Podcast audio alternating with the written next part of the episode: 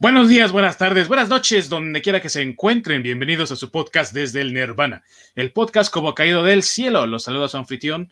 Ding, ding, ding, ding, ding, ding, dong, el del nombre ridículo.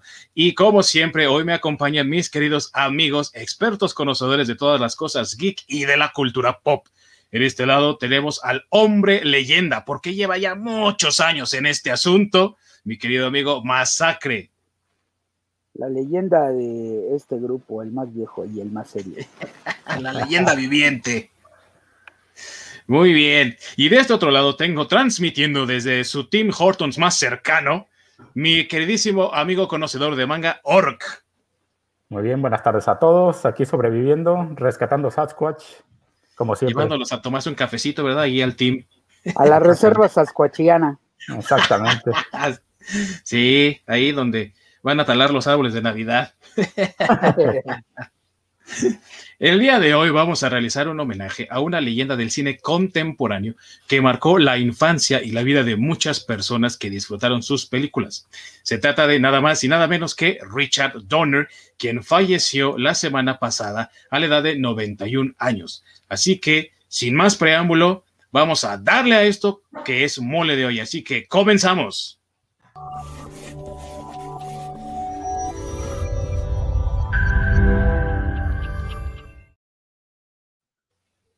Y bien, como vamos a hablar de Richard Donner a manera de obituario, pero la verdad es que no lo es así, este homenaje para uno de los hombres más prolíficos de la industria. Se trata de Richard Donner, quien inició su carrera en televisión, pero curiosamente, a diferencia de muchos otros, también directores que comenzaron en televisión, también tenía mucho trabajo de cine a la par. Y desde los años 60, cuando comenzó esa década, tuvo trabajo cineasta con celebridades y actores de gran talla como Charles Bronson. Sin embargo, su gran trabajo en televisión le dio también otras oportunidades. Trabajó en Combate, ¿no? serie de televisión de guerra. Trabajó en La Isla de Gilligan, trabajó también en La Dimensión Desconocida y algunos episodios también de El Agente de Cipoll, así que su trayectoria fue muy, muy prolífica. Y a pesar de que a, la par de esto estaba haciendo también cine, no tenía tanto atractivo como lo hacía en televisión, sino hasta 1976, cuando dirigió esa película de horror de culto de los años 70, conocida como La Profecía, con Gregory Peck, donde tiene un hijo diabólico que es el anticristo, y el éxito de ese trabajo y el manejo de los efectos visuales y especiales le permitió ser notado por los productores de Superman que estaban en ese momento buscando a su director y fue así como él se encargó de la dirección de Superman de 1978 y como dicen, de ahí para el real. Y hoy vamos a hablar de las películas que marcaron su carrera, pero que también marcaron a generaciones de fanáticos al cine que vieron sus películas. Entre ellas, por supuesto, tenemos Superman, Goonies y la serie de Arma Mortal. Así que vamos a comenzar el día de hoy hablando de Superman, la película que lo puso ahora sí en el estrellato, en el firmamento de grandes actores, de grandes directores, de grandes cineastas, de todo lo que representa esa grandeza de Hollywood. Así que les pregunto, mis queridos amigos, a ver, Masacre, ¿tú alcanzaste a verla en cine Digo, ya estabas más o menos en edad, ¿no? pues sí, sí fui a verla al cine, estaba muy morro. Este, pero sí me llevaron a verla al cine. Creo, de hecho, creo que la vi en el autocinema, si más no recuerdo. Ah, qué chingón. Pero pues fue, digo, estaba muy morro, sinceramente no tenía todavía ese, esa apreciación. Creo que la disfruté más cuando la volví a ver. Este, digo, sobre todo por pues, el reparto, ¿no? O sea, Marlon Brando, que era Joel, como bien lo, mencionaste, eh, Jim Hackman como Lex Luthor, eh, eh, Margot Kidder como Luis Lane, que en aquel momento pues era, era de las actrices este, que estaban bien cotizadas en, Hollywood. ¿Y también tu este, mamacita, Margot Kidder? No, no, pues ahí estaba muy morro, todavía no, todavía no me importaban tantas esas cosas. Entonces ahorita. No, pues ya, ya, no, pues ya, ya fue. Este, y bueno, creo que como lo estábamos comentando antes de, iniciar esta transmisión, el más desconocido en ese momento, pues era Christopher Reeve, ¿no? Este, entonces, pues sí, fue una apuesta de los estudios en ese momento. bueno, de entrada una apuesta a los, a los cómics, porque eh, previa a Superman no recuerdo yo alguna película, película que haya tenido un éxito y que haya estado basada en, un personaje de, historietas, ¿no? O sea, ya teníamos Batman, este, pero en realidad Batman, en la serie de 1968 con Adam West, o de 1966. 66, exacto, con Adam West, entonces, este, en realidad Batman, en la serie de 1968 con Adam West, o de 1966. 66, exacto, con Adam West, entonces, este, en realidad Batman, en la serie de 1968. Creo que se quedó ahí un loop, ¿no? 66. Creo que es. Exacto, con Adam West, entonces, este. ¿Qué pasó? Se quedó ahí un loop. Sí, bueno. Este, pero bueno, en fin, como decía, creo que antes de eso no, no teníamos películas basadas en, en personajes de cómics que hubieran sido exitosas porque realmente también hay Superman, la primera película de Superman, pues fue una, una apuesta, ¿no?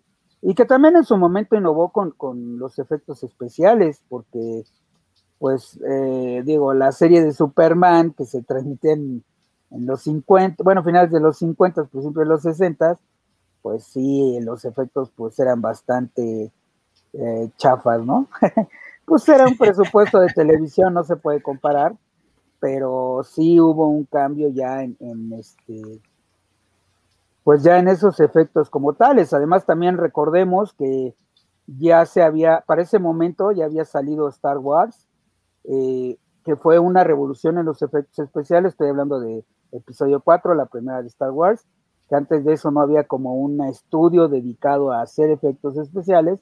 Y para cuando sale Superman, que sale en el 80, pues ya tenían como ese avance o ese, em, ese, sí, ese salto, digamos así, en la tecnología de efectos especiales, y pues ya se veía un Superman que volaba ya más, pues más creíble, ¿no? Incluso hay una, la escena muy famosa donde sale Superman de la atmósfera y se ve la Tierra y vamos, ese efecto antes de eso, pues era un efecto realmente bastante chafa, pero si lo ves en la película, pues bueno, digo, si lo vemos a, si lo comparamos a los avances que tenemos ahorita, pues igual y también no se va a ver tan convincente, ¿verdad? Pero para ese momento, pues era de los, de, los efectos o de las escenas que tenían unos efectos muy buenos en, esa época, ¿no? Estamos hablando de y recordemos, 80.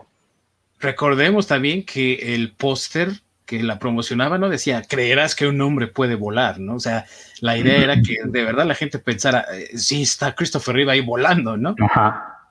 Sí, ¿verdad? Esa era la idea. Y, yo pienso que sí lo logró, la verdad, ¿no? Sí, sí, digo, como les comento, ¿no? En el momento, pues sí era. Bueno, yo que era un morro, tenía ahí escasos seis años.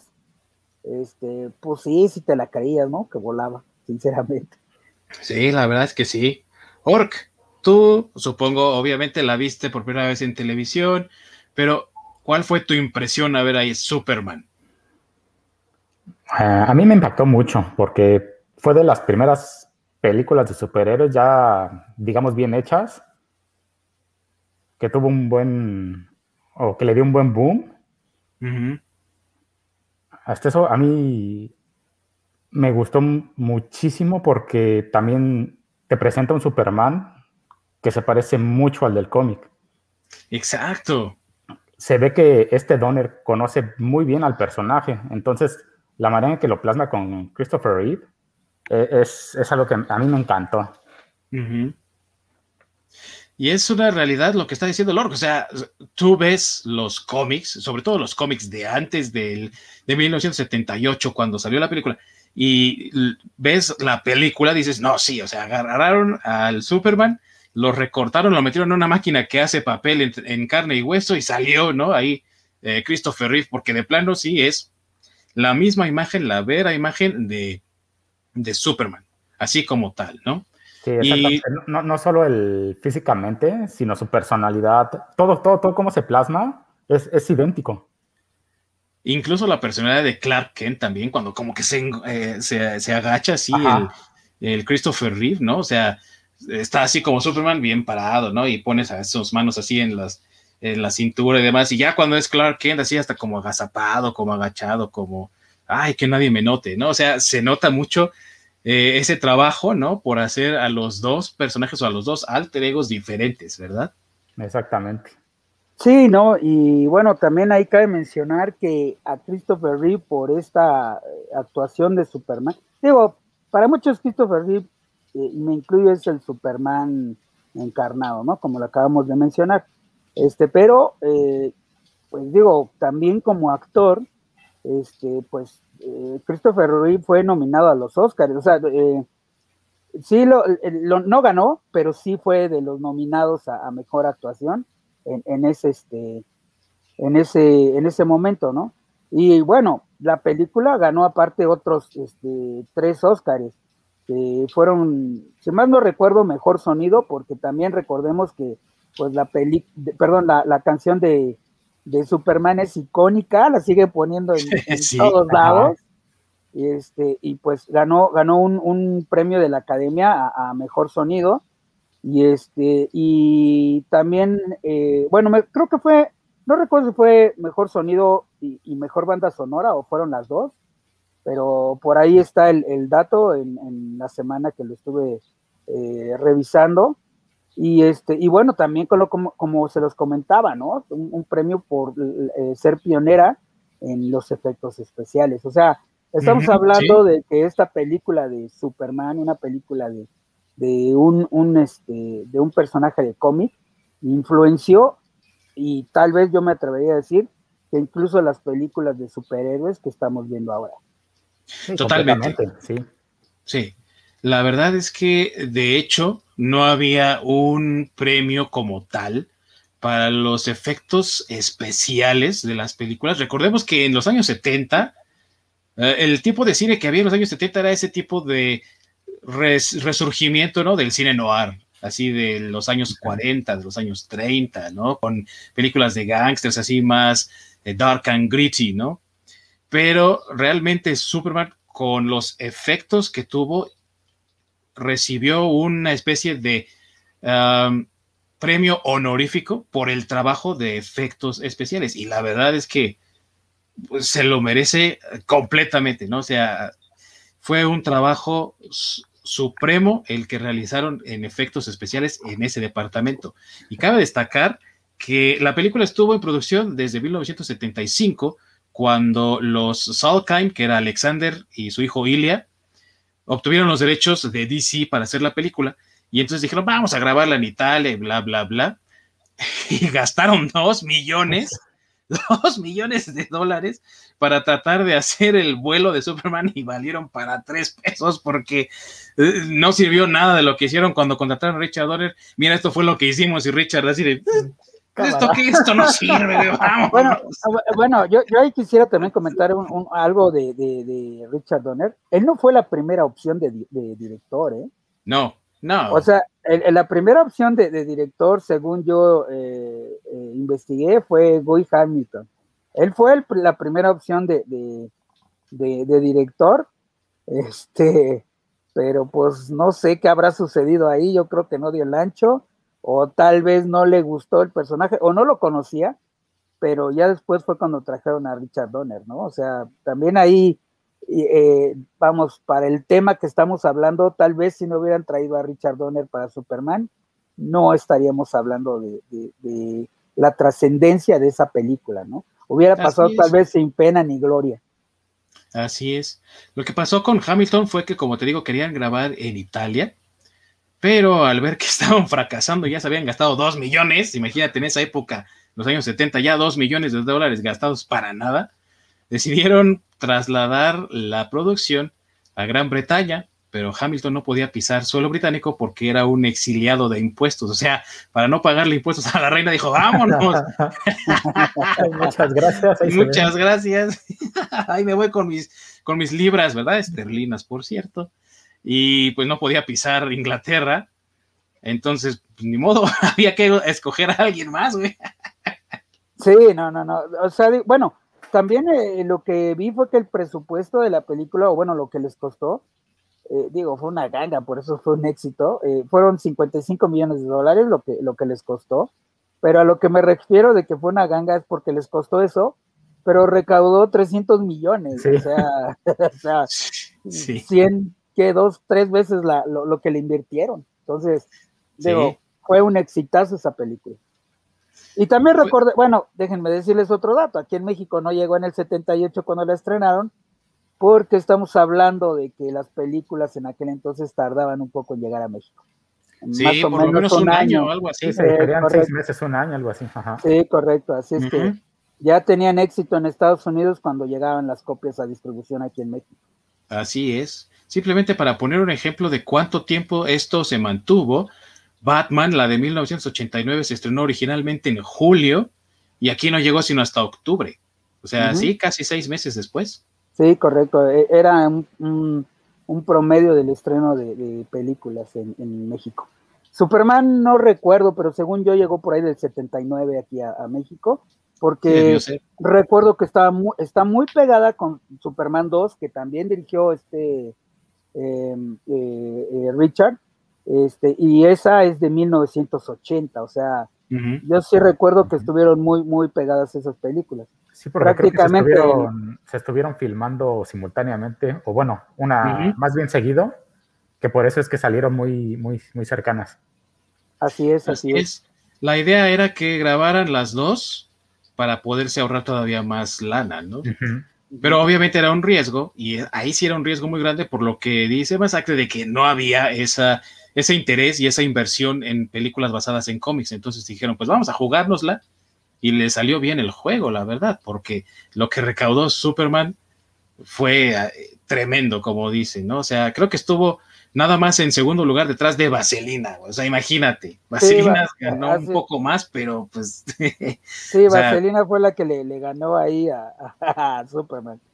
Si se hubiera con diferencia de, tiempo, yo creo que Superman hubiera sido la, mejor de ese año, por decirlo así. Y curiosamente, John Travolta fue considerado para Superman, pero pues lo mandaron a volar, ¿no? O sea, él dijo, ay, yo quiero hacerla. Ay, nada, tú vete de aquí, tú vete a bailar. Fue como el, equivalente cuando este Nicolas Cage también este, audicionó para Superman. Ah, ah sí, pero ahí ¿no? Era Tim Burton el que, el que iba a dirigir ese Superman pero ahí estuvo más feo porque ahí sí hasta le hicieron traje, ¿no? Y toda la cosa. Y después, no, pues hubo, hubo, por ahí está el video en YouTube de las pruebas del traje, ¿no? Ajá. Sí. De las pruebas de cámara, sí, no, o sea, bueno. ¿Quién sabe cómo hubiera resultado eso? Pues un Superman con unas entradas así bien cañón.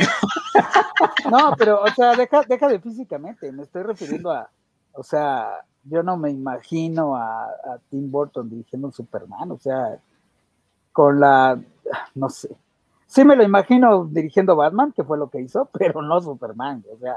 No, es que son dos estilos, bueno, dos tintes completamente diferentes. Así es, yo creo que por eso esa no se realizó y qué bueno.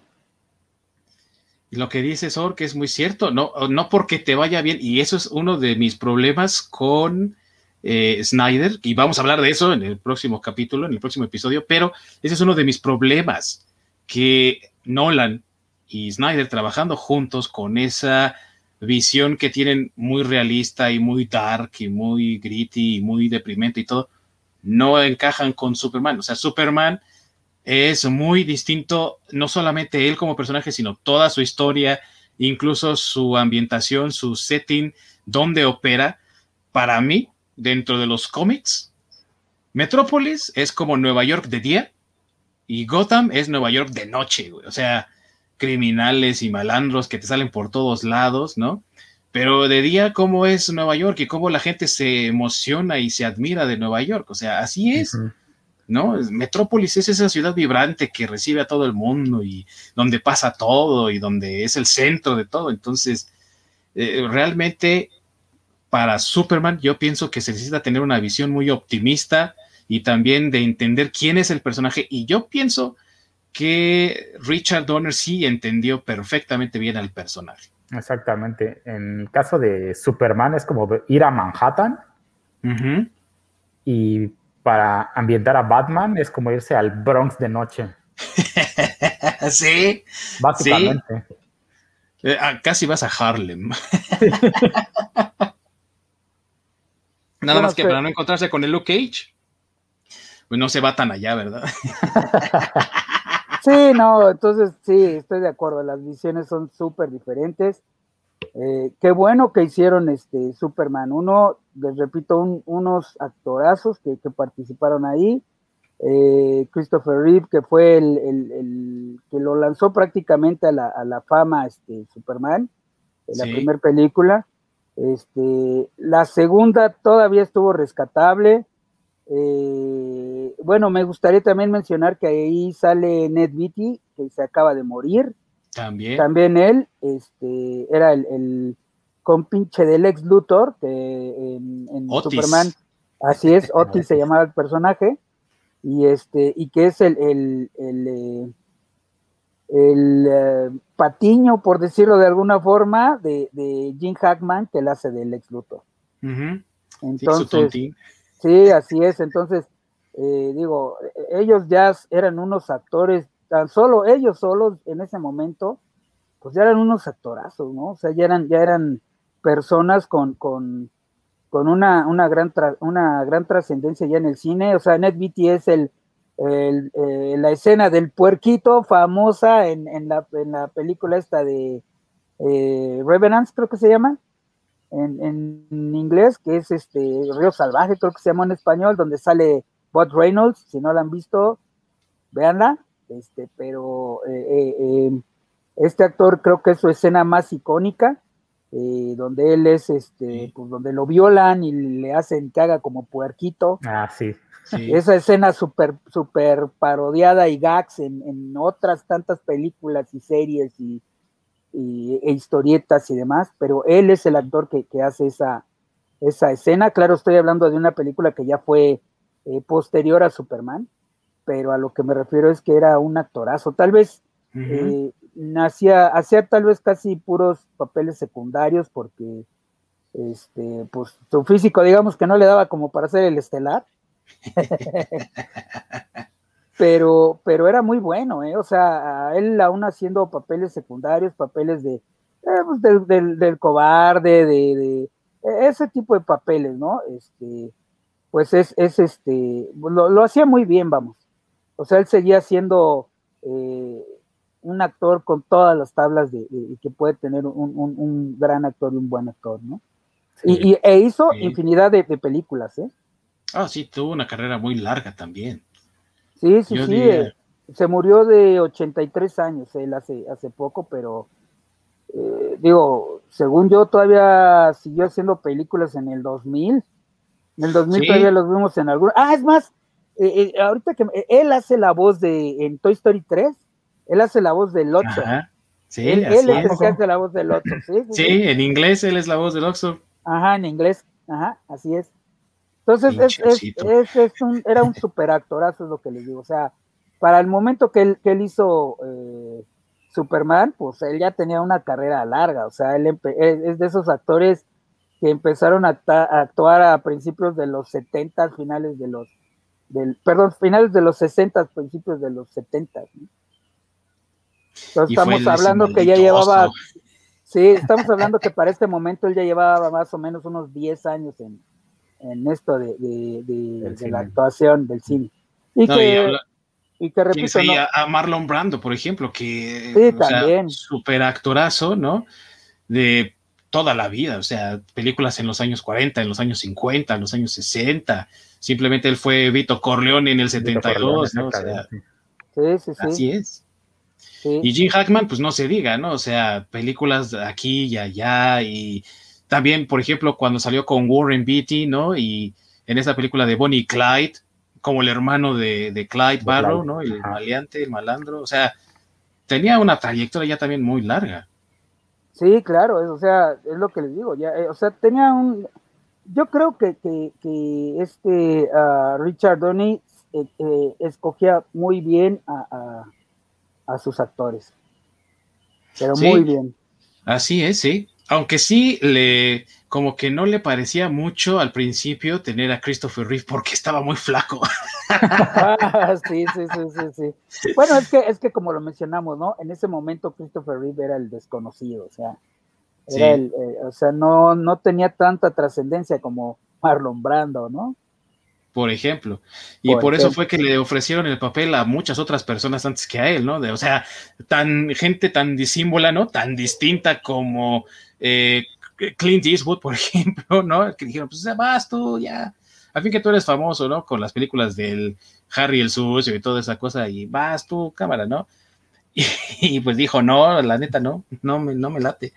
Y se consideró a gente incluso tan distinta como, imagínate, eh, Robert Redford, eh, James Caan, ¿no? Y todos dijeron, no, o sea, James Caan dijo, ya me voy a poner ese pinche disfraz, no mamen, ¿no? así, así. Sí, sí, claro. Es, que, ¿sabes qué? Es que también hay algo que, eh, digo, ahorita tal vez se nos hace ya muy normal porque, eh, pues, vemos a muchos actores en películas de superhéroes, pero en aquel momento, o sea...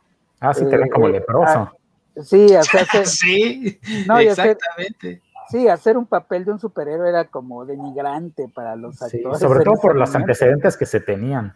Ajá. De las otras películas bien culeras, pues obviamente un actor con renombre iba a decir, no, no mames. Sí, claro. Y lo que pasó con Batman en el 66, ¿no? O sea, era de mucha diversión y Batman haciendo el Batty Twist y toda esa ah, cosa. Con Adam West. la gente lo tomó de, no, no ¿cómo voy a hacer a un personaje? Y ahora, la verdad es que muchas películas de superhéroes han lanzado carreras, ¿no? Ahí está, por ejemplo, Chris Hemsworth, eh, lo que sea de cada quien, aunque Scarlett Johansson ya era conocida por algunos, la verdad es que su carrera se disparó gracias a eh, Black Widow, ¿no? Por ejemplo, Hugh Jackman que hizo a Wolverine. Nadie sabía quién era hasta que hizo a Wolverine y ahora famosísimo, ¿no? Sí, sí, correcto. Ah, la película que les comentaba, perdón que me regrese un poco, la película que les comentaba donde sale eh, con Burt Reynolds se llamaba Deliverance, se llama Deliverance. Así es, Delivery. es muy buena, pero perdonen, es que ahorita me llegó así la luz.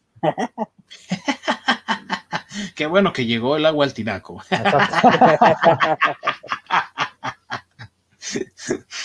y, para, así como... para mí el, único frijolito en el arroz de la película Superman fue Jim Hackman como Lex Luthor. Ah, es que yo veo a este Jim Hackman como muy bonachón realmente para ser Lex Luthor no me cuesta trabajo verlo como, como villano. Eh, es que tal vez físicamente, pero yo creo que en la actuación sí, sí, este, sí la saca. Bueno, aunque también le pusieron como muchos, eh, no sé, como muchos planes villanescos de caricaturescos, ¿no? Ajá. pero bueno, recordemos, como, como vuelvo a lo mismo, que eran películas de superhéroes, los cómics no estaban no tenían historias tan profundas en ese momento, o sea, los villanos, pues algunos no eran tan profundos tampoco, eh, eran buenas historias, pero principalmente eh, yo digo que en ese momento eran más, sí, más el target a los niños, no tanto a los adolescentes, a lo mejor algunos, pero sí eran historias eh, pues muy blancas, ¿no? Por decirlo de alguna forma.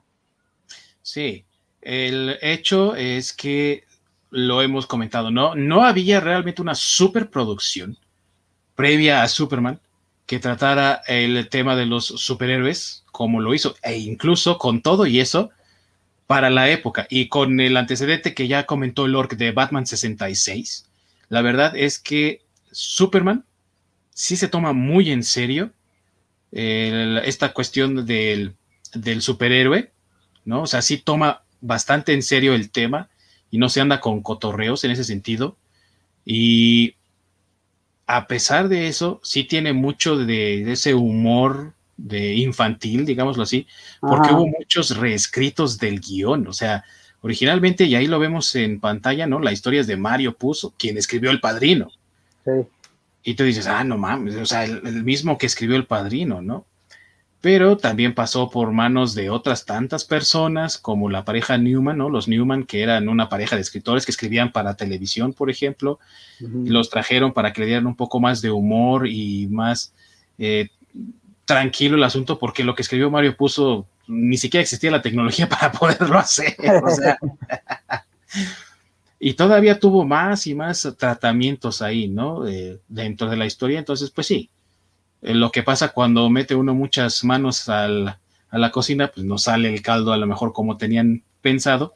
Pero aún así, Richard Donner incluso dijo que era de las películas que él pensaba se tomaba muy en serio, al menos para la época, el tema de los superhéroes. Entonces, por lo menos ahí, crédito a quien crédito merece, ¿no? Siendo pioneros en esto, pues la verdad es que sí, lo hicieron bastante bien. Sí, claro. Después ahí lo que siguió fue este eh, Superman 2, que también pues no estuvo tan mal, pero ya no fue el éxito de Superman 1.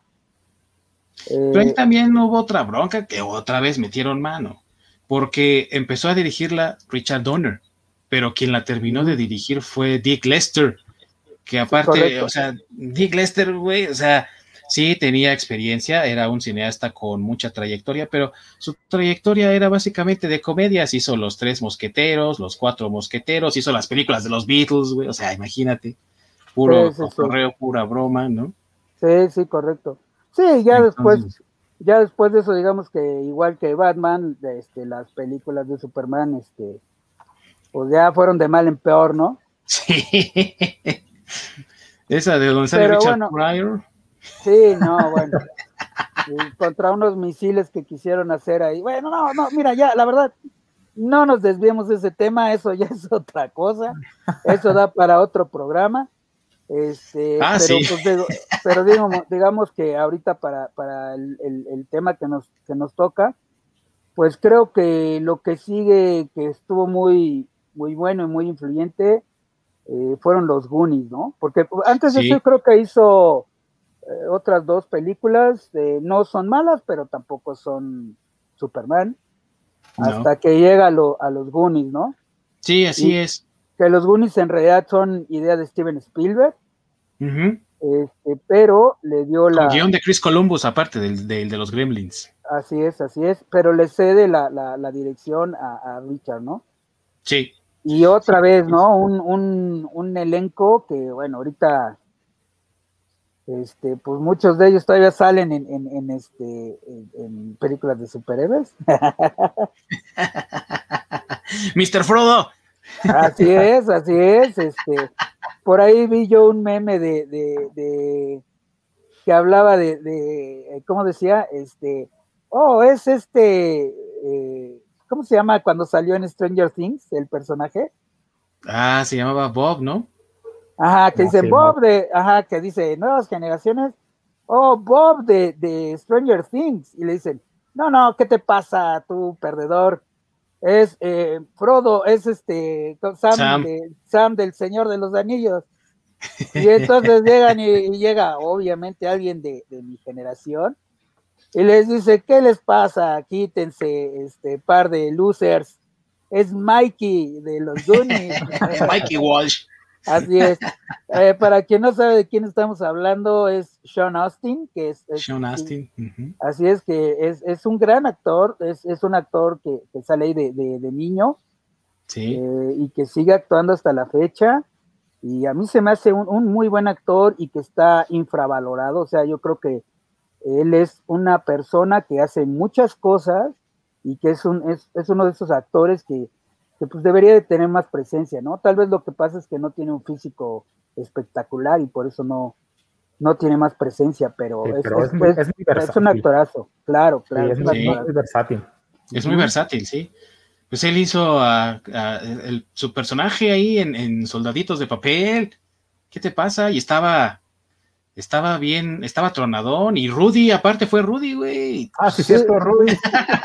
sí, claro. Por eso es lo que te digo, o sea, a mí se me hace que es, un muy buen actor y está infravalorado.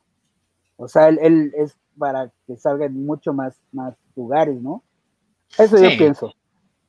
Ork, ¿tú sí viste Goonies? Claro que sí. Y en esa película sale el mismísimo Thanos. El Así es. Thanos. También Como el hermano de Sean Astin, por cierto. Exactamente. Así es, el hermano mayor. El hermano mayor. Ajá, ajá. Yo no vi Goonies en el cine, la verdad, no, no, no vi Goonies en el cine, pero sí recuerdo haberla visto en televisión. En una de esas ediciones, ya saben, ¿no? Televisión por cable luego es diferente a la televisión regular, donde incluso metieron unas escenas que yo recordaba, ¿no? Y decía, no, pero eh, está incompleta la película o algo así. Cuando la vi ya después que la compré, ¿no? Compré la edición y todo eso, pues sí, porque le agregaron las escenas cortadas, ¿no? De las escenas editadas y las ponían ahí como si fueran Goonies edición especial, ¿no? Entonces, ese fue mi primer contacto con Goonies, la edición especial. Ya después me acostumbré a la versión normal, ¿no? Pero la edición especial fue lo primero que yo vi de Goonies. Y a mí me llamó mucho la atención los niños, cómo se realmente se relacionan de tal forma que tú sí crees que son amigos. Son realmente amigos, ¿no? Exactamente. Sí, claro. Bueno, e, es que volvemos a lo mismo, ¿no? O sea, tienen unos, bueno, actores que se volvieron grandes ahora, que son muy buenos actores. Ya lo dice Lord, que estaba George Brolin como como el hermano de, de, Sean, de o bueno, Mikey, de, Mikey que se llamaba Brand. Brand. Ajá. Estaba Corey Feldman, o sea, de, los dos Corey, estaba en ese momento Corey Feldman, que pues ahora ya no es tan buen actor, pero cuando era él fue actor infantil, pues fue un, un, gran actorazo, ¿no? Y la rivalidad, como dices tú, ¿no? Con Corey Haim, que fue el otro Corey de los años 80. Así es. Y luego está Jeff Cohen, que es este, ahora él se volvió, según Chunk. Es, Chunk, así es, bien gordito y ahora ya nada que ver. Sí, es este, pero, así es. Bien pero él, ya, pero él ya trabaja más como detrás de, de cámaras, ¿no? Este, sí, es abogado de las celebridades, o sea, abogado del entretenimiento. Así es, así es. Pero, e, pero digo, es, es, digo, es, es un gran personaje el de, el de, el de Chunk, es, muy bueno, creo que es, creo que es el personaje que sentó las bases para muchos otros personajes que aparecieron después en otras películas que quisieron imitar a Goonies, que ese digo, ahorita lo podemos tocar, porque hay muchas películas que quisieron imitar Goonies y hay otras que no es que lo imitaran, pero propiamente hicieron como un homenaje. Y le hace Stranger Things últimamente, que es Goonies. Por cierto. Ajá, por cierto, entonces, este, también creo que, fue una, una, muy, muy buena película con un, gran reparto con, actores que, pues también son parte de la historia de Hollywood, ¿no?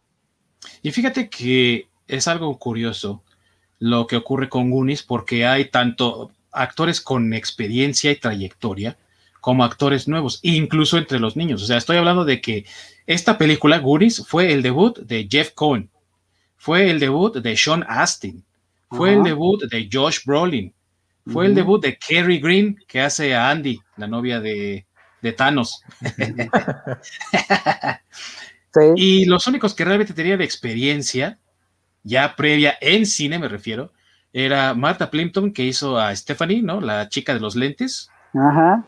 Eh, o, por supuesto Corey Feldman, que ya tenía trayectoria y aparte el año anterior había hecho Gremlins.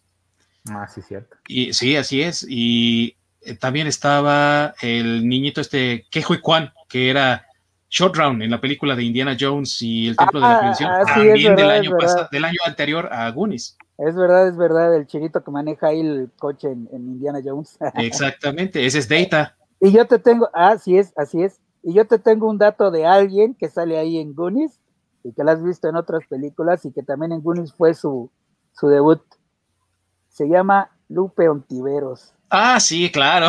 Rosalita. así es, Rosalita, que es la sirvienta de, de ahí en Goonies, pero que hizo, bueno, ha hecho muchas otras cosas. Si viste Ay, la me he metido en una casa de locos, dice. sí, así es.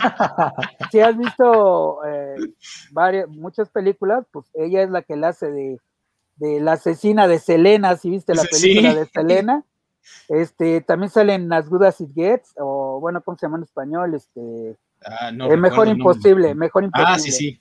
Este, ahí sale también, es el papel de Nora, me parece que se llama. Este, digo, en fin, salen otras películas que a lo mejor no la, no, no, tú la ubicas cuando la ves físicamente, pero este, pues no, no sabes o no te acuerdas o no relacionas que salen en, en, en, en Goonies sí, igual con la mamá de Mikey de Brand, ¿no? Que es la psicóloga en Arma Mortal, en Little Weapon, güey. Ah, ah claro, sí, sí, sí, sí. Sí, o que por supuesto también murió en el 2015. Ah, fíjate, eso, eso no lo sabía. Sí, tuvo cáncer pancreático y pues murió en 2015. Híjole, bueno, pues bueno, es que también ya, para, digo, estamos hablando de Goonies del 85, pues ya, y ellos ya eran gente, pues grande en ese, bueno, no grande, pero tal vez unos 30, 40 años ya tenían en esa época, pues bueno, ya ahorita ya son de las personas este, que ya pertenecen a la tercera edad, por decirlo así. Sí, sí, así es. Entonces, tristemente. Este, tristemente, pues son de los actores que se nos van yendo, ¿no? Pues así es la vida. Pero bueno, eso, eso no quiere decir que, no hayan dejado un este, huella haciendo pues el trabajo que tienen que hacer o, que les gustaba y que realmente, este, pues como les digo, influyeron muchas de las situaciones de la cultura pop que tenemos ahora. Y, les digo, o sea, el ejemplo más claro y que yo creo que todos nuestros escuchas luego, luego van a, identificar, pues es este Stranger Things, ¿no? Que finalmente, finalmente es algo parecido a Goonies, o sea, el grupo de amigos que se enfrentan a una situación extraordinaria, pero que, andan en bicicleta, son niños comunes, ¿no? Así es, así es, así es. Entonces, Goonies para mí es de la, creo que es de mis películas favoritas. Este, el soundtrack es muy bueno. Contrataron ahí a Cindy Lauper, la, canción de, de, Cindy Lauper, que en ese momento también fue de las que llegó a, a, este, a, las listas de popularidad. En el 85 yo tenía 11 años, así es que sí me acuerdo perfecto de todo eso.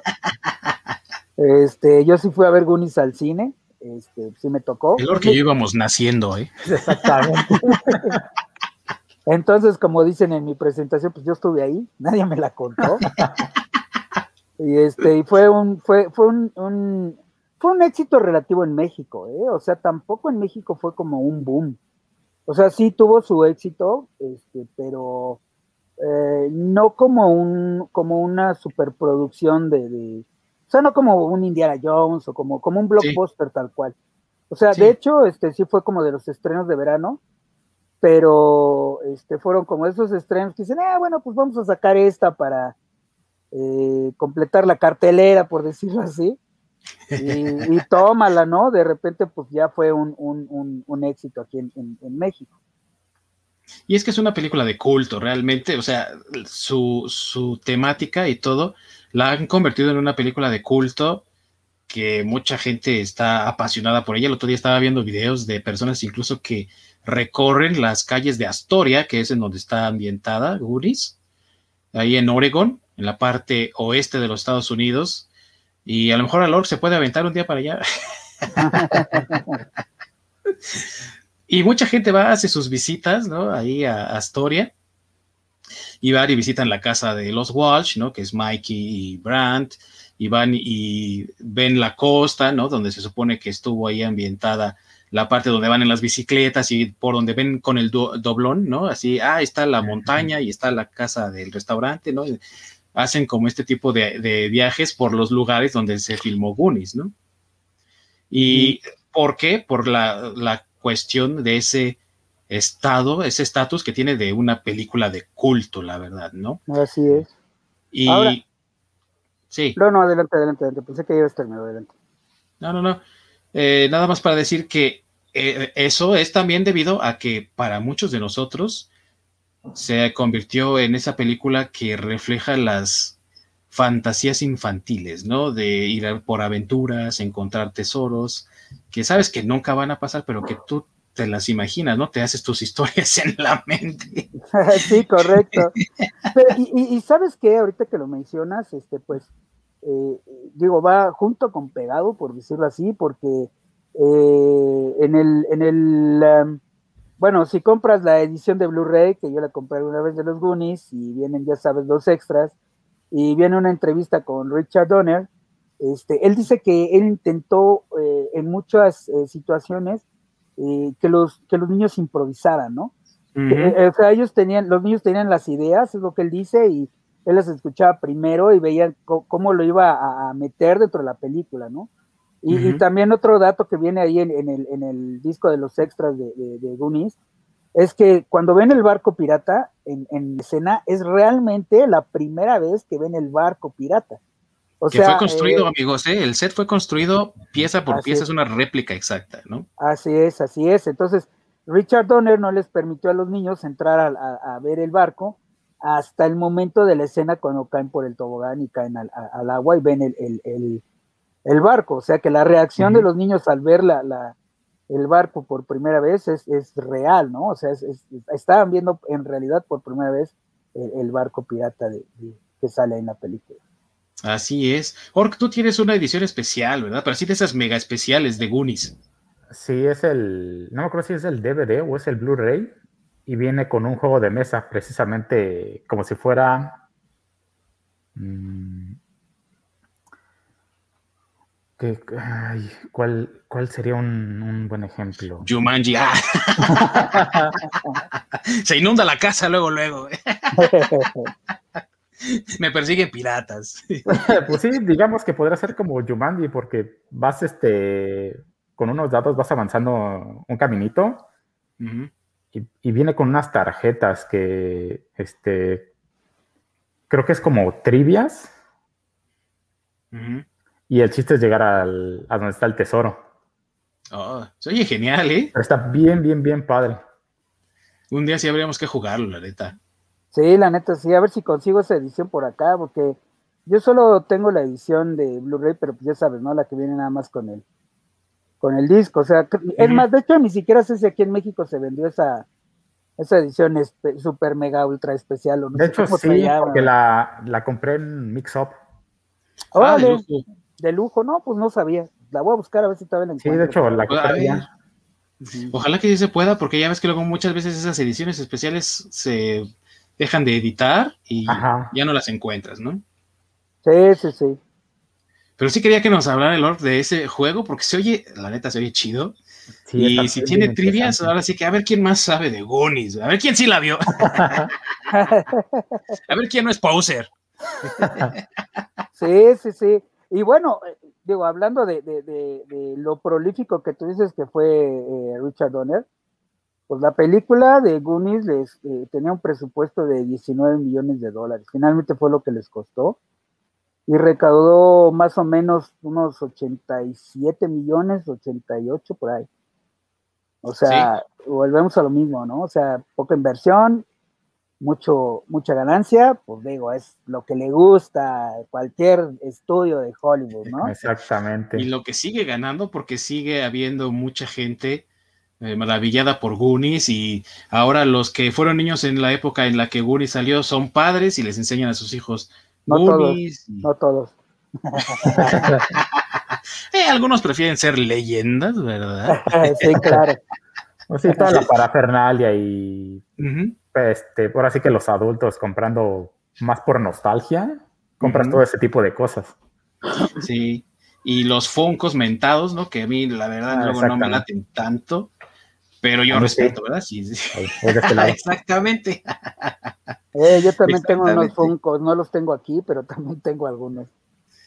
Y hay unos Funkos, por ejemplo, eh, que se vendían en parejas, si recuerdo bien, ya tiene tiempo, yo creo que ya están fuera de edición, ya no se pueden conseguir a menos que los consigas con revendedores o en eBay. Pero había uno de parejas, si recuerdo bien, que era eh, Chunk con Slot, güey.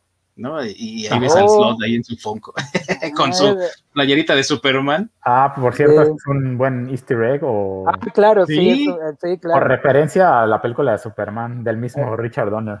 Así, es, ¿no? Y cuando se arranca así, ¿no? Y ya deja ver el, logo de la playera, ahí el tema de Superman se escucha, ¿no? Exactamente. Así es, sí, sí, sí.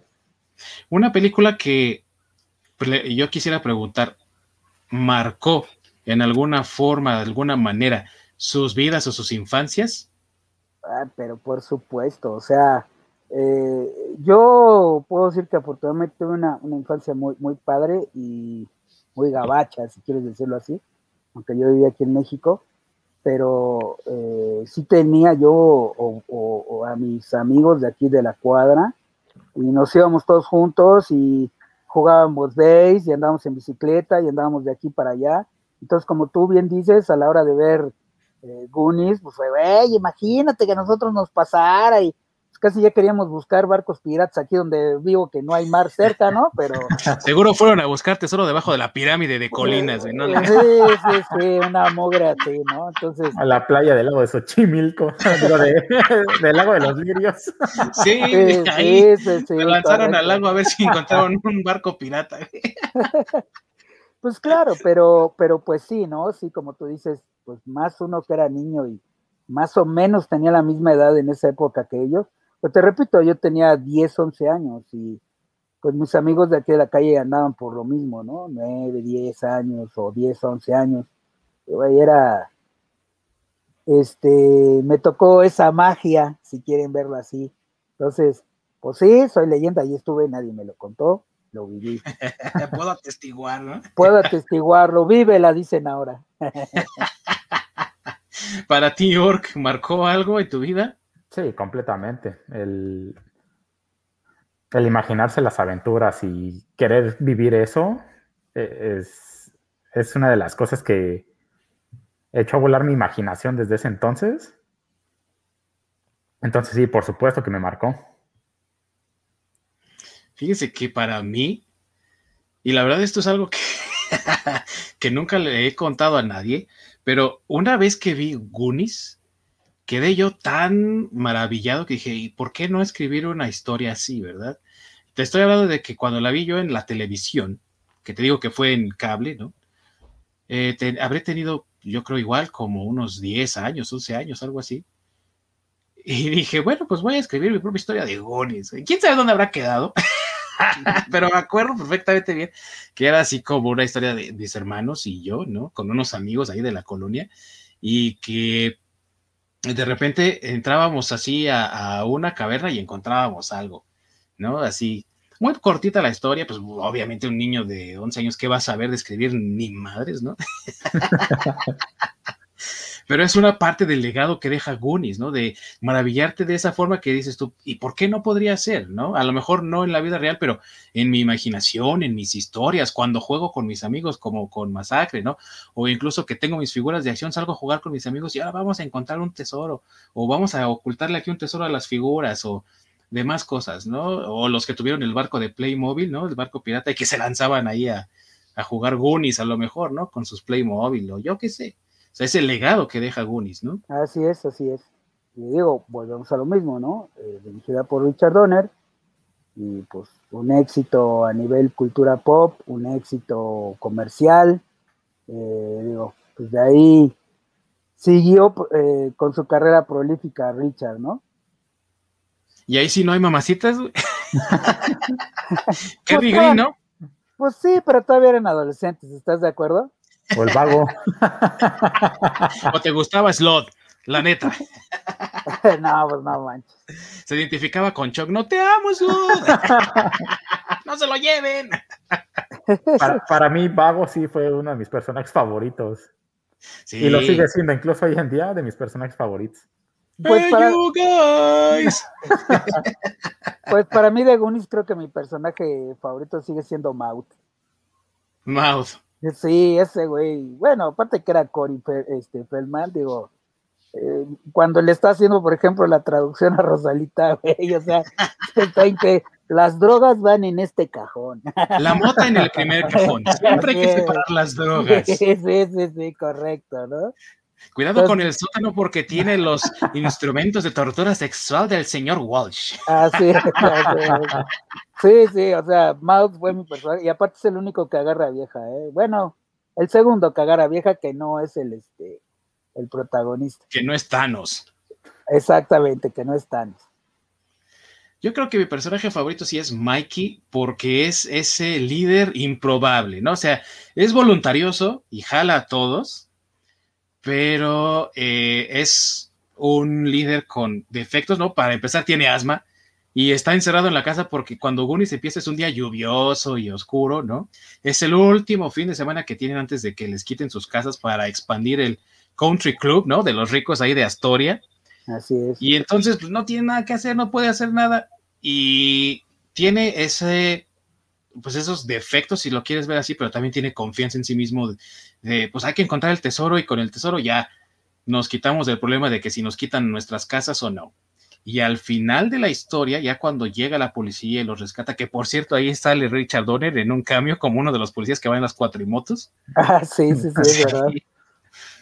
Eh, ya agarra su respirador, ah, esto no lo necesito, ¿no? Lo avienta para atrás y vámonos. O sea, se vuelve todavía más seguro de sí mismo, ¿no? Entonces es el líder improbable o el héroe, el héroe improbable. Entonces eso es lo que me gusta de Mikey. Pero yo diría que mi segundo personaje favorito, Chong. De plano. Sí. bueno, pero es que Chong es como la parte chistosa, ¿no? Bueno, digo, a mí, a mí no me desagrada, pero bueno, para mí no es mi favorito. Sí, digo, es parte importante de la historia. Este, sí tiene que ver, o sea, es un personaje que si no aparece en la historia, pues no llega la policía, no encuentran a, a este, a, ¿cómo se llama el monstruo? A Slot, ajá, o sea, eh, vamos, o sea, sí, sí, tiene un papel en, en, la historia, ¿no? Este, pero digo, para mí no, no es así como mi, mi, favorito. Pero sí es la parte chistosa, ¿no? Pues sí, puede, sí, es, es, es, muy chistoso el personaje también. Y eh, para mí, de las partes así favoritas de la película, eh, la parte donde precisamente le dicen confiesa todo, ¿no? Y confiesa ahí que hace su momento casero, ¿no? Y en el cine. Y que le dicen, me agrada este niño. Me agrada este niño, man. Sí, sí, sí. ¿Tu parte favorita, Ork? Híjole, tengo que decir, uno cuando este Slot se rompe la playera. sí. Y cuando Chunk hace el Shuffle Truffle. Es, es algo icónico que no. Ah, claro. No, no, puedo dejarlo. Hay un GIF del, del Shuffle Truffle, ¿no? Sí. Sí. Ah, sí. correcto. Sí, sí, sí. ¿Y tú, Masacre, tu parte favorita? Ay, no sé, a mí me gustó toda la película, pero mmm, tal vez, uh, híjole, no, no sé, en este momento no me llega así como una favorita, porque en realidad para mí, pues todas son la, to, todas son, to, toda la película es, es es, es, buena, ¿no? O sea, no podría estar una escena sin otra. Me acuerdo, no, sí. eh, tal vez si tomarla como, como favorita, me acuerdo que en su momento, este Chong me da mucha risa cuando está, va a buscar a la policía y se va a atravesar y agarra el coche. Ay, es que unos ladrones y que ya los encontramos y necesito que me lleve. Y son los, los ladrones, ¿no? Los, los están escuchando. Entonces, por ejemplo, eso, esa parte recuerdo que cuando vi la primera vez, pues me morí de la risa, ¿no? Entonces, eh, para mí toda la película es, es, muy buena, entonces no tendría así como que una escena especial, pero sí escenas que, que me acuerdo mucho de ellas, ¿no?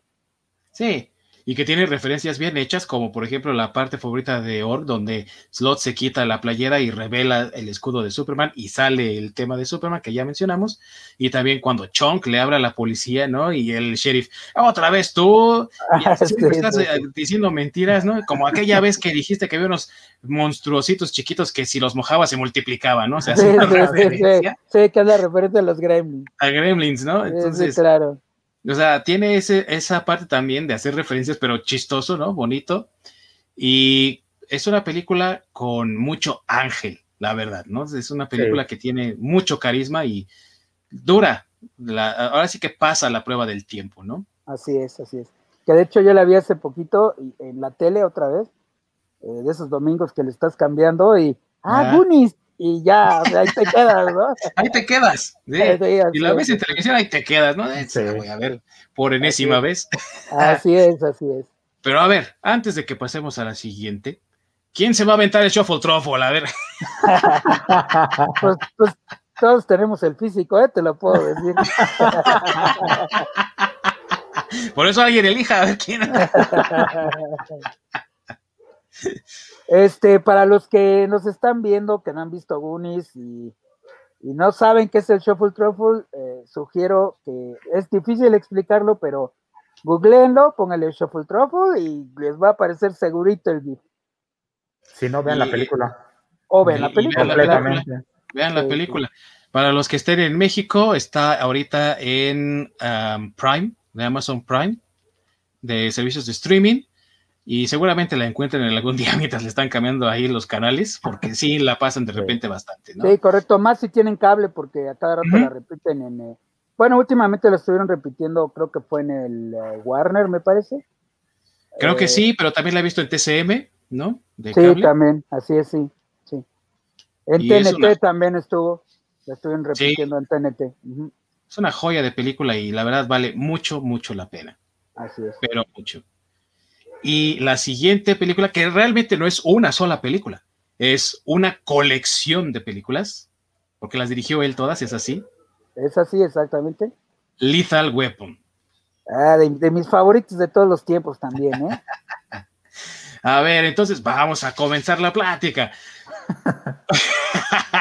Pues Opiniones de ah, Little Weapon, eh, la primera, vamos a ir por partes, ¿no? La primera. Bueno, a mí lo que me gustaría mencionar de la primera de Little Weapon es, eh, establece el policía eh, rudo, el policía que se salta las reglas y demás, y, el, policía recto, ¿no? El que fue el Boy el que tiene una familia. Moralmente alto, ¿no? Así es, o sea, entonces la película te establece es, esa dualidad que después se volvió un cliché en, muchas películas. Después de eso me gustaría eh, hacer resaltar otra vez los actores, ¿no? Mel Gibson como Martin eh, Riggs, Danny Glover como Roger Murdoch, este, eh, sale en la primera es donde sale creo Gary Busey, ¿no? Como, como villano, me parece. Gary Busey como el Joshua. Ajá, ajá, así es. ¿Yo Pesci este, sale en esa película? ¿O sale... No, Yo Pesci sale hasta, la, segunda. Hasta la segunda, ah, ok. Sí. sí. de hecho también está René Russo, pero ella también igual sale hasta la segunda. Hasta la tercera. Ajá, no, creo que sí, hasta la tercera. Ajá. Ah, René Russo sale en la tercera. Sí, sí, tienes razón, en la tercera. Eh, pero bueno, digo, ya estamos hablando de, de que son, eh, digo, eran, o son, siguen siendo más bien, actorazos, ¿no? O sea, todos ellos son, son actorazos eh, sale Jet Li en esas películas también, no, no en la primera, pero en la, cuarta. Así es, la cuarta. Así es, así es, este, híjole, creo que también en esa película fue donde vi por primera vez, este, como villanos a, los sudafricanos, porque, porque realmente siempre los villanos eran, este, eh, gringos, ¿no? O, rusos o cosas o rusos. Ajá, pero en, en la primera me gusta mucho que sale, este, pues que, eh, bueno, en esa época, digo, también debemos este, ubicarnos, no, hemos mencionado de, qué año es la primera arma mortal, pero fue del 87, o sea, Goonies, después sacó otra película en el 86, Richard Donner, y después sale la primera de, Arma Mortal. Este, y, pues en esas épocas en Sudáfrica, pues todavía está muy fuerte el apartheid, ¿no?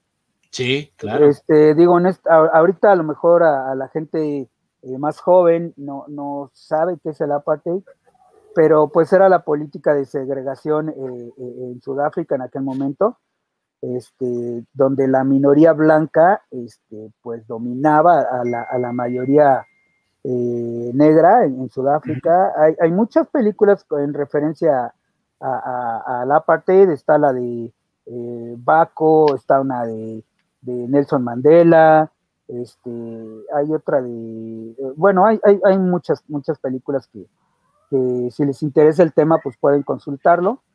Este, pero digamos que la primera película de acción donde tocan este tema propiamente y donde los villanos son unos villanos este, por racistas, es, es, Arma Mortal, ¿no?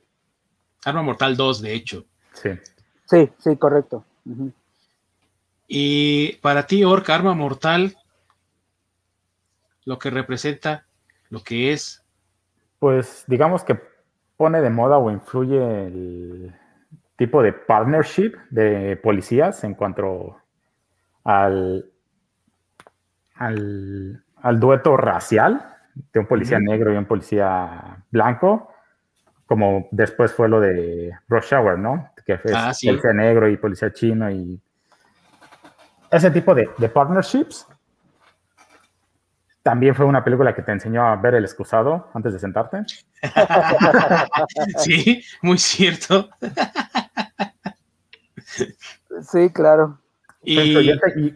curiosamente volvió a pasar lo, mismo de Mel Gibson, lo mandó al estrellato.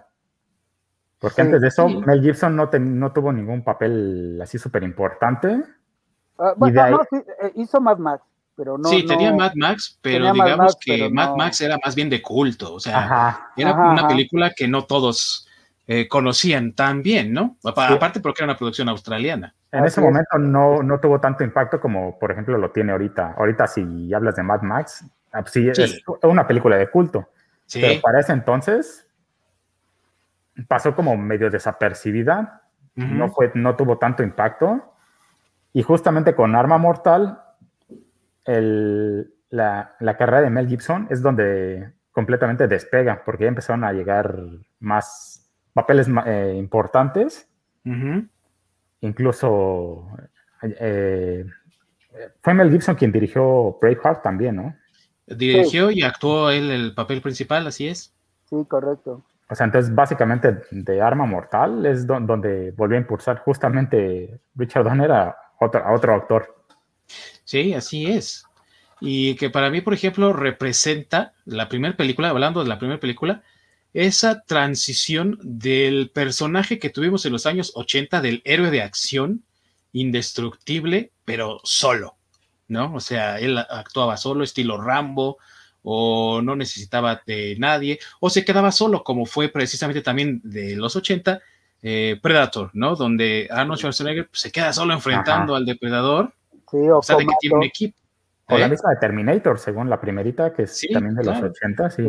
sí. o Comando, Comando. O Comando, ¿no? Por ejemplo, entonces aquí tenemos a la pareja, dispareja, sí, pero están trabajando juntos.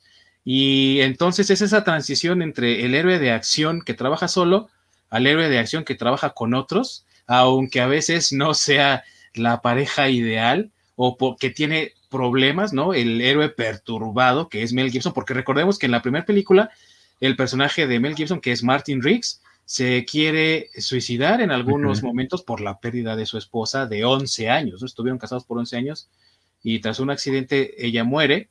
Entonces él está en ese dilema de si continuar vivo o si mejor ya terminar su existencia.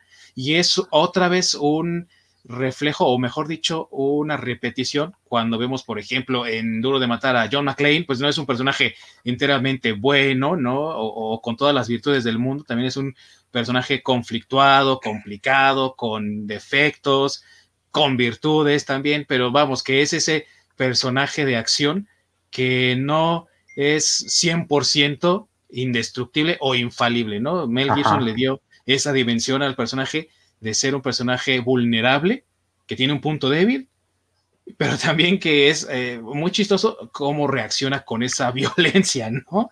Sí, sí.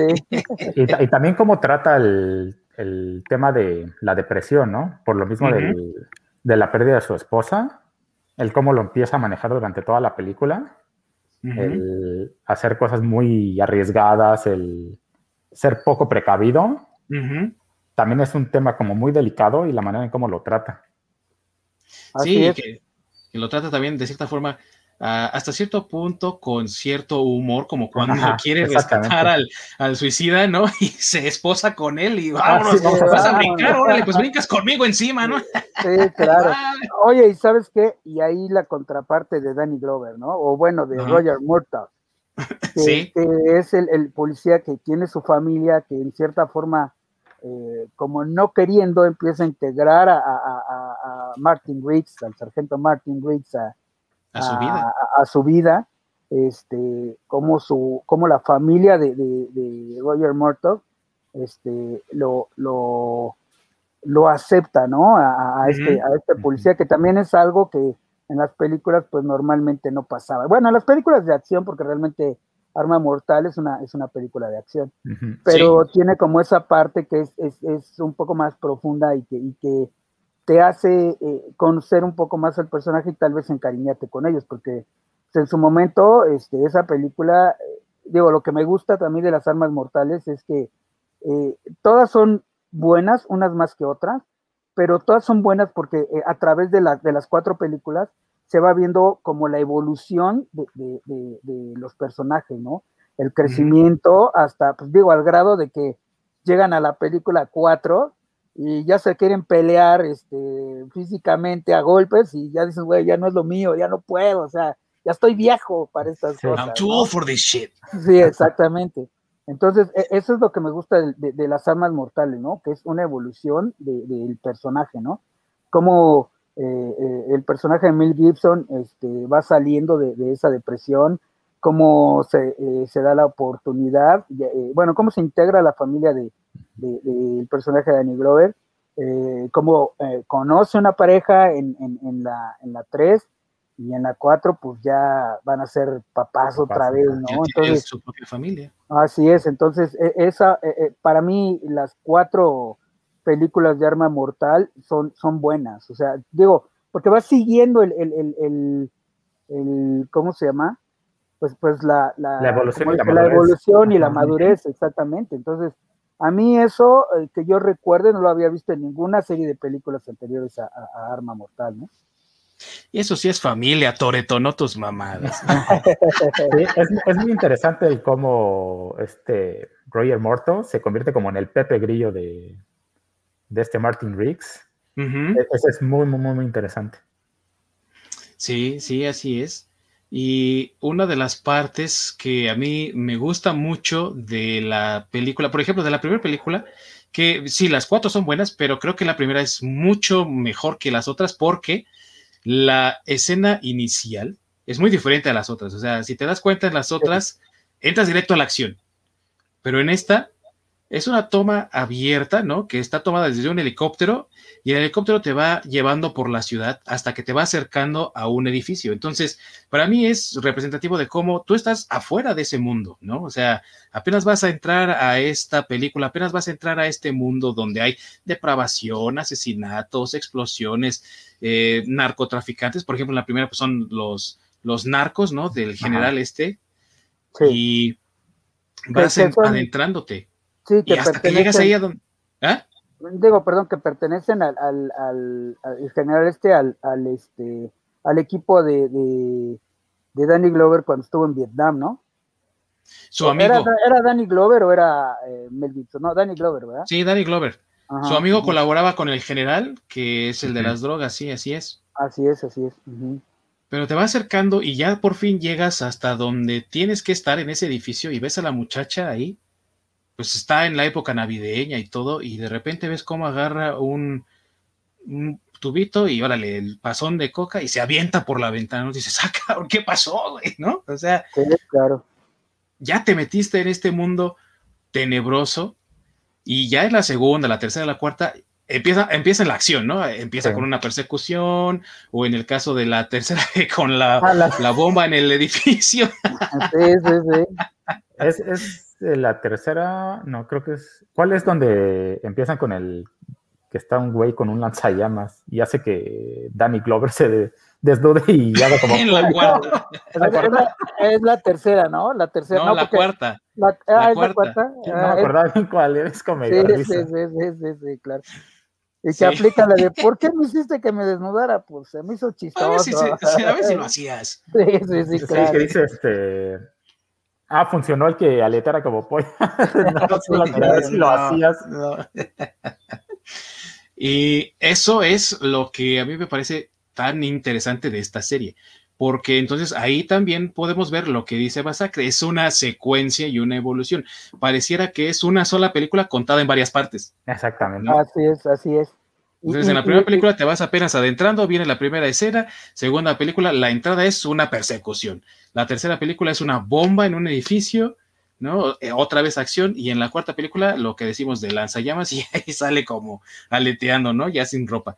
Son secuencias todas, pero con más nivel de acción y con más nivel también de peligro, porque pues no es lo mismo ir persiguiendo a los sudafricanos, ¿no? En la segunda película que enfrentarse a una bomba donde Rick se agarra como si nadie, ay, sí, voy a cortar el cable rojo. Dijiste que el azul, no, dije que el rojo, ¿no? y en la cuarta, con alguien que le disparen, le disparan, no lo van a poder atravesar porque trae ahí la, armadura esta, ¿no? O sea, también es nivel de dificultad, ¿no? Así es. Y otra vez, ¿no? Volvemos al tema de, la, de lo prolífico que era Richard Donner, presupuesto 15 millones de dólares, la primera recaudó 120 millones. No, sí, fue un exitazo. O sea, fue un exitazo. Así es. Eh, no, no, desconozco ya el presupuesto de las demás, pero sí sé cuánto recaudaron. O sea, la segunda recaudó 207 millones de dólares. La tercera, que ya no estaba tan buena, 127, que aún sigue siendo una buena ganancia. Sigue siendo muy bueno. Y este, la cuarta, esa sí ya no me acuerdo del dato, pero también andaba por ahí de los de los 120 más o menos, por ahí.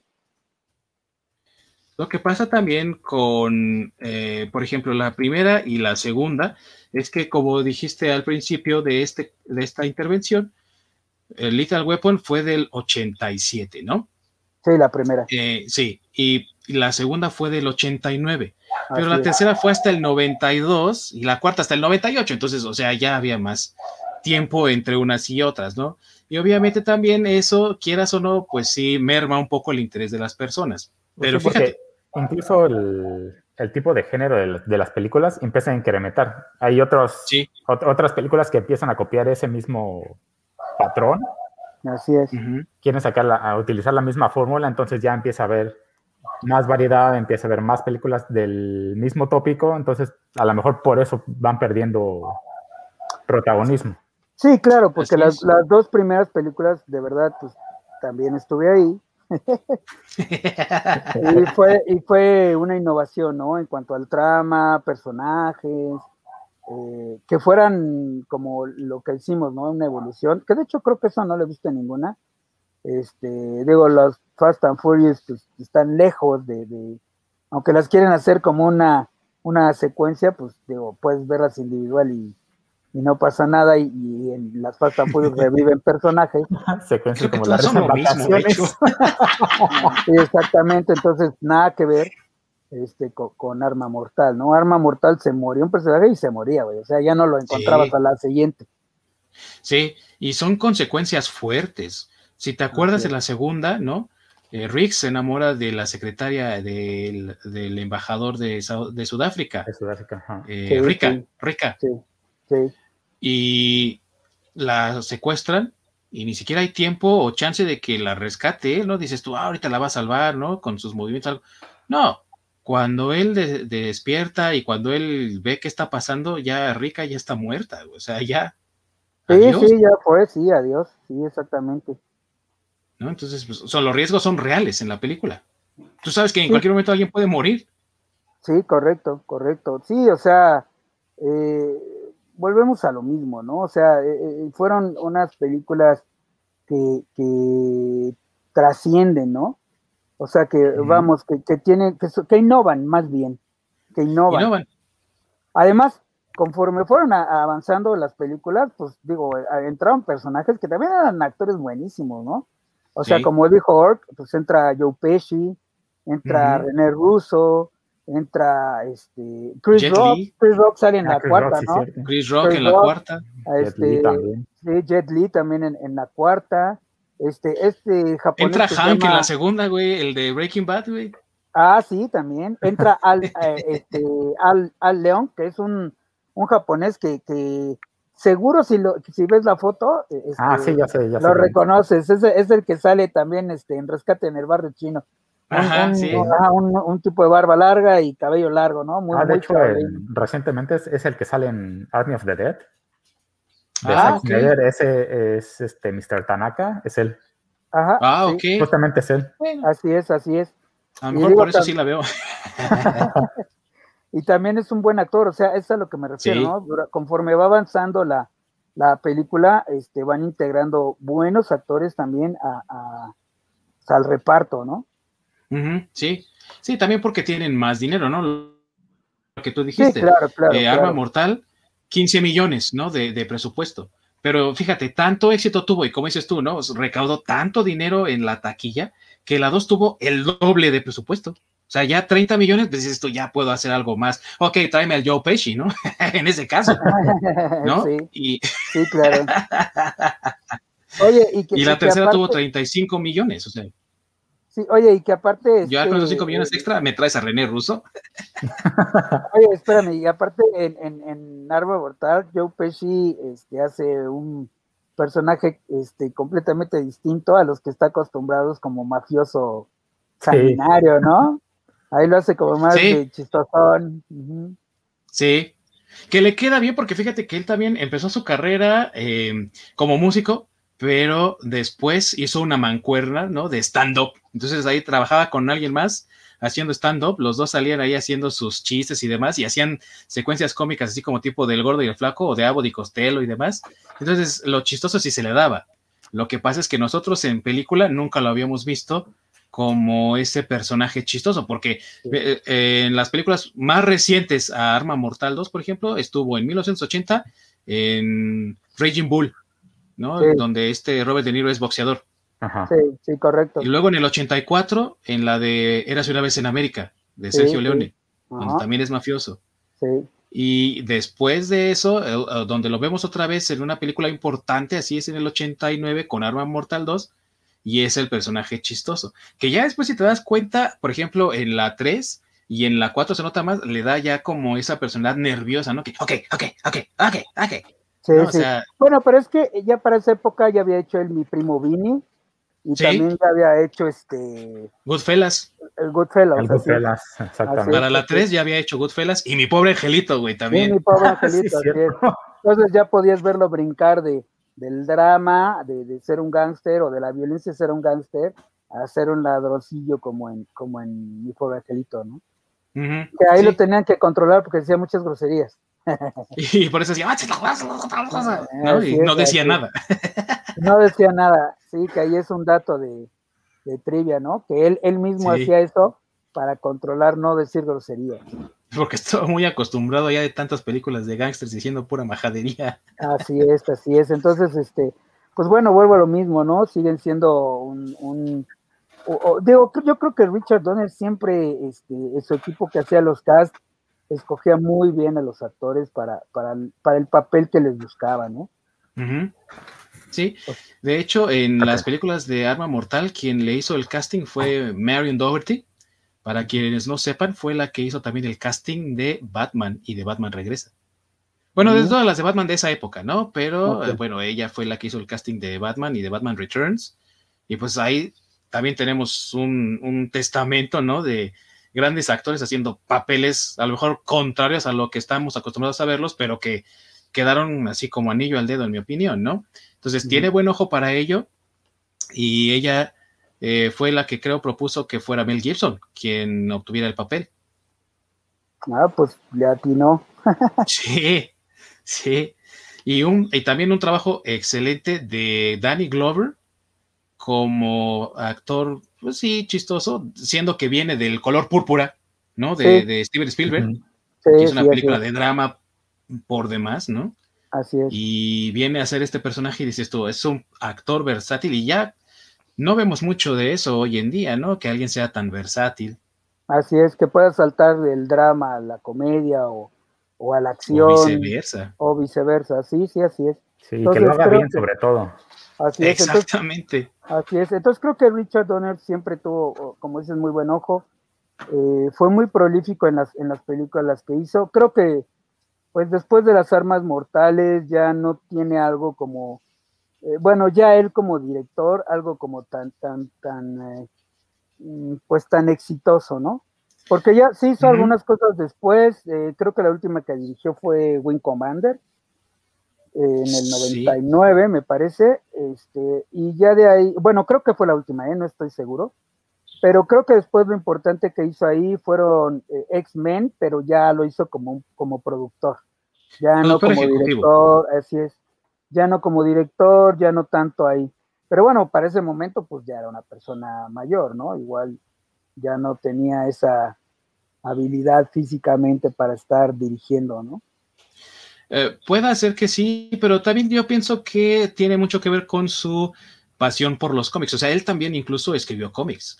Estuvo escribiendo eh, Action Comics, que es precisamente donde aparece por primera vez Superman, eh, junto con Jeff Jones. Para quienes no sepan, Jeff Jones fue quien revitalizó prácticamente a los héroes de DC que nadie daba un peso por ellos, ¿no? Estoy hablando de Green Lantern, que después de todo eso del Paralyze y todo eso, pues quedó muy mal parado el personaje y Jeff Jones le dio vida de nuevo, revitalizó a Aquaman cuando salió el New 52 y también a Flash, Barry Allen, que todo el mundo, ay, Barry, o sea, odiaban a Barry Allen todo el mundo.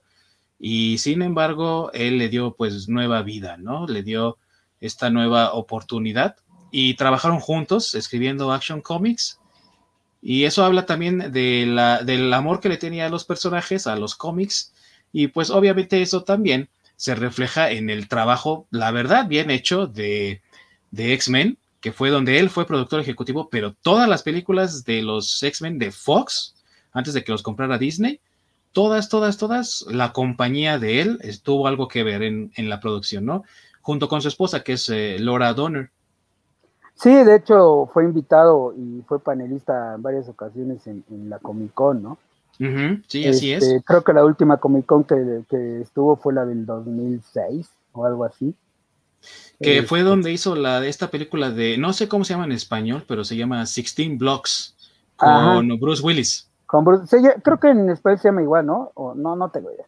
No, no tengo idea cómo se llama en español. Sí, sí, que también, que también es, muy buena. Entonces, pero eh, sí, o sea, ya, eh, como dices, ya más bien, uh, ya no es, a, lo que me refiero yo es que ya no, ya no fue un trabajo, bueno, Sixteen Blocks creo que todavía, pero ya la mayoría del trabajo que hacía era a través de su compañía, que era como consultor o como productor o cosas así, ya no propiamente dirigiendo una, una película. Por eso es a lo que más me, a lo que me refiero cuando digo que eh, ya su éxito más, eh, bueno, sus últimos éxitos como director más grandes fueron Las Armas Mortales, ¿no? Porque sí, también después hizo Maverick con Mel Gibson, que, también es buena película, pero ya no tuvo un, un este, un, un, impacto así, o este Timeline creo que también la hizo. Eh, pero hizo asesinos, la película esa de Antonio Banderas y, y Silvestre Stallone, donde son asesinos. Así es, pero, pero vuelvo a lo mismo, tampoco tuvieron un impacto como Goonies, como Arma Mortal, como Superman, o sea, eh, ya ahí como que su trabajo pues ya no, era bueno, seguía siendo bueno, sí. pero ya no tuvo ese, ese impacto, ¿no? Eh, a nivel director, pues. Sí, su, primer, su última película de director fue precisamente Sixteen Blocks y, vamos, volvemos a lo mismo, ¿no? Actorazo Bruce Willis y todo, pero pues tampoco es una película que sea muy conocida de él o que sea una, un parteaguas como lo fue, por ejemplo, Superman o Goonies o que tenga esa chispa de vitalidad, ¿no? Como fue toda la serie de Arma Mortal, ¿no? Claro.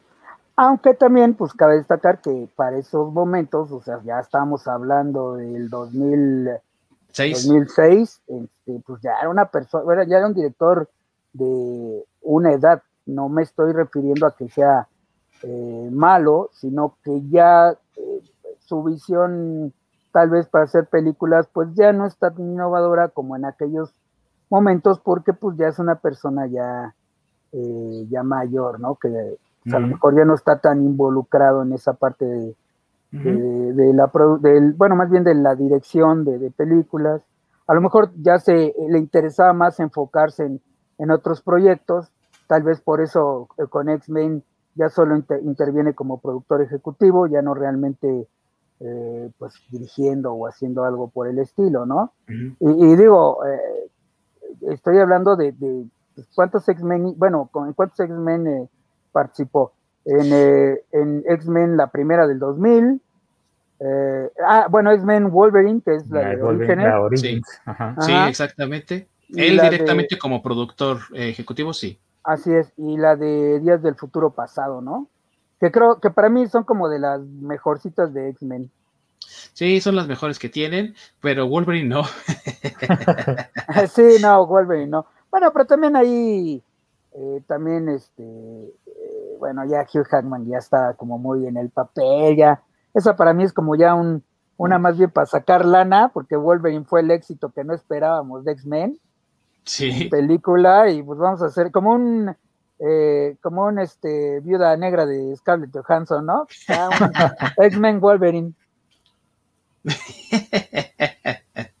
y yo creo que ya más bien no tenía nada que probar, ¿no? Ya para ese entonces, ya él ya no tenía nada que probar ya era un director establecido, ya era una leyenda, ¿no? Viviente, con todos los trabajos que sí revolucionaron la industria, entonces realmente ya no tenía mucho que probar, ya era un director eh, por derecho propio y también tenía que establecer su compañía un poco más. La verdad es que el éxito de X-Men me parece le ha dado oportunidad a su compañía de hacer otros proyectos y de tener eh, más oportunidades también para los directores. Simplemente Brian Singer, que dirigió X-Men, ¿qué otra película tenía a su nombre? Usual Suspects, que fue una, eh, que es un peliculón, pero nada más. Y después de eso empezó a hacer más cosas Brian Singer, ¿no? Hasta que lo agarraron por pedófilo. pero, pero, ayudó a establecer a otras personas, ¿no? Sí, claro, sí. Entonces, este, bueno, o sea, vamos, ese, ese, para mí esa es la trascendencia de, él, dejó, eh, pues digo, la profecía también, no hablamos tanto de ella, pero influyó muchas otras películas. Sí. Este, digo, los Supermanes, vamos, todas, todo, todo, todo ese tipo de, películas que realmente están marcando algo y que influyen en, otras, en otras producciones, pues creo que esa es, la trascendencia más que si gana premios o si no gana premios o, o demás, ¿no? Hay actores, hay directores que jamás han ganado premios, pero tienen películas de culto súper buenísimas. Por ejemplo, Martin Scorsese, ¿no? Tuvo, tuvo mucho tiempo de no ganar un Oscar y es un actor, eh, digo, un director de referencia, ¿no? Y todo el mundo dice, ¿por qué no ganaba? ¿Y por qué no ganaba? ¿no? bueno, está Quantin también. Por ejemplo, ¿no? O sea, eh, pero ahora que estamos hablando de todo lo que ha logrado, y para cerrar este programa, su película favorita, mis amigos, de Richard Donner. Híjole, ¿qué opina primero Lord? Porque yo no me decido. bueno, vamos a hacer entonces un ranking. Si son las tres, las tres películas, digámoslo así, ¿no? Es Superman, Goonies y las Dharma Mortal, las ponemos en ranking. Mm, ah, bueno, ok, así sí me parece. Para mí, primero, eh, para mí, primero Goonies. El Goonies me, gusta más que, Superman y que Arma Mortal. Eh, después de Goonies, eh, para mí, para mí, estaría las armas mortales. Este, pues porque me gusta más la acción, digámoslo así. Este, ese tipo de acción policíaca sí es de mi agrado, sí me gustan esas películas de que te puedes sentar un domingo que no tienes ganas de hacer nada y órale, pues me he hecho un arma mortal, ¿no? Eh, siempre digo que es como ese tipo de situaciones, es como decir, güey, se me antoja una hamburguesa, pues me voy a McDonald's, ya sé qué es lo que me voy a comer, ¿no? Una hamburguesa con papitas que me saben súper bien, aunque no son la mejor del mercado, pero me satisface. Entonces, para mí, este, las armas mortales, las cuatro serían el segundo lugar. Y después Superman, Superman 1, porque Superman 2 ya no me convenció tanto, pero creo que Superman 1 este, todavía, todavía me gustó más, todavía alcancé a tener las estampitas que salían en los chicles que te traías y te comprabas de Fayuca, del Gabacho, de Superman 1. Este, entonces, eh, para mí creo que esa sería, para mi gusto, la, tercera, ¿no? Así estaría. Unis, a las armas mortales y Superman. Vete la Superman, la 2, pero la versión de, Richard Donner, esa salió en el 2006, me parece. Richard Donner Scott, ajá. Ajá, ¿verdad? Es... Sí, tiene, le quitaron muchas escenas que puso el, otro güey. El Dick Lester, sí. Ajá. Es este, prácticamente mayormente trabajo de, de Donner y está mucho mejor. Mucho mejor. Y salen las escenas que hizo Marlon Brando, por ejemplo, que quitaron de la original porque pues los demandó. y además este Brando se, negó a volver a, a filmar sus Así Es. él, no quiero. Entonces, la verdad es que es mucho mejor, es una versión muy superior a la que salió originalmente, entonces a lo mejor eso te ayuda a cambiar tu perspectiva acerca de Superman 2, porque la verdad es que sí, la versión de Richard Donner está pero mucho mejor que la que tuvimos. Va, le voy a entrar esa, esa no la he visto. Sí, después, del Snyder Cut, les prometo. Orc, ¿tú cómo las pondrías? Híjole, yo, para mí, las primeras, las de Superman, sin lugar a dudas, sí. Superman y la dos, la del Donald La uno y la dos, las dos juntas. Ok. Porque, pues, como lector de cómics, eh, sí, sí tiene, tiene lugar especial. Sí. Eh, después, yo creo que la profecía. Porque también soy fanático de películas de terror. Después pondría a los Goonies y finalmente las de Arma Mortal. Perfecto. ¿Yo cómo las pondría? Yo creo que yo voy a hacer trampa aquí.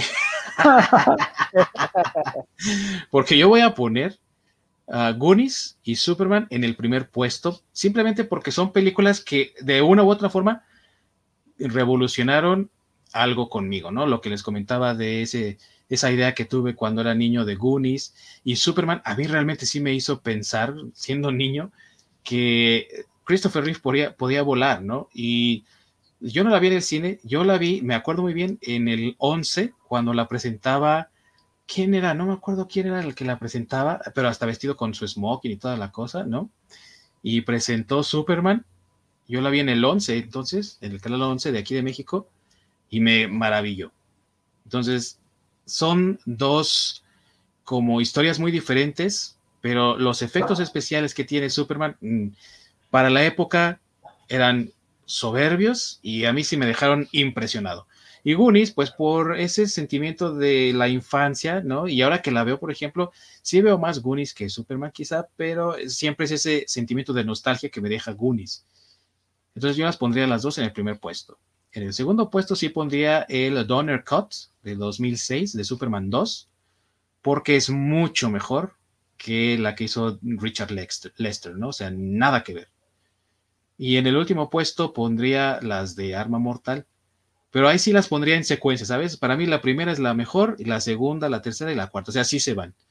Porque la verdad la primera no tiene comparaciones. Es, si se hubiera quedado nada más esa película, hubiera sido también una película de culto, yo creo, ya para estas alturas. Pero teniendo las cuatro películas con toda la historia contada así en la secuencia que ya nos dijo Masacre, la verdad es que si las ves todas y te las avientas así de corridito, no, es un agasajo, la verdad también.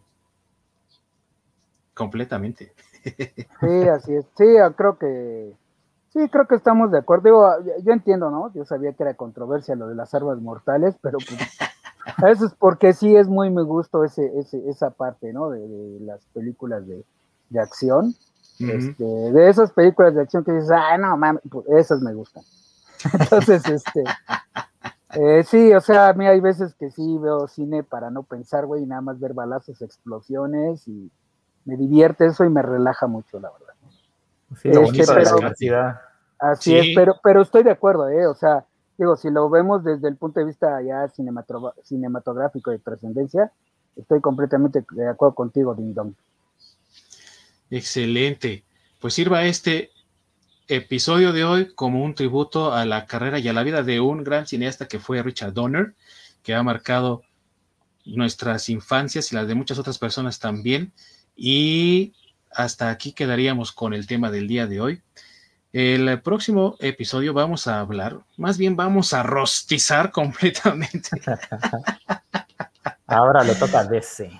A DC y sus películas que la verdad parecen yo-yo, ¿eh? O sea, una bien, una mal. sí, sí, sí, sí. Entonces vamos a platicar el próximo episodio del universo cinematográfico de DC. Así que amigos, escuchas, que nos ven, no se lo pierdan, va a estar sabrosón con nuestro toque único, nuestro estilo y también con toda la crítica para hacerlas pedazos o ponerlas en el pedestal, ¿no? Dependiendo de cuántas mamacitas tenga ahí masacre. Sí, creo que ya voy a hacer el mamacitómetro o algo Sí. Te está haciendo falta. Sí, voy a hacer el mamacitrómetro y lo voy a hacer de cinco puntitos, donde el punto 5 sería soberbia y el punto número uno sería diosa. bueno, perfectamente bien y de acuerdo con tu mamacitómetro. Así que no se lo pierdan amigos, muchas gracias por habernos acompañado el día de hoy. Esperamos contar con su presencia para destruir o enaltecer el universo cinematográfico de DC la próxima semana. Se despide de ustedes Ding Dong, su anfitrión, aquí con mis amigos de toda la vida, Masacre, el mamacitómetro. Se llama Masacre y el mamacitómetro. Así es. Y nuestro querido Orc internacional en las estepas canadienses. Desde una nueva locación secreta. Todos los días una nueva ubicación, amigos. Así es. Y nos estamos viendo y nos estamos escuchando en nuestro próximo programa. ¡Corre la orco!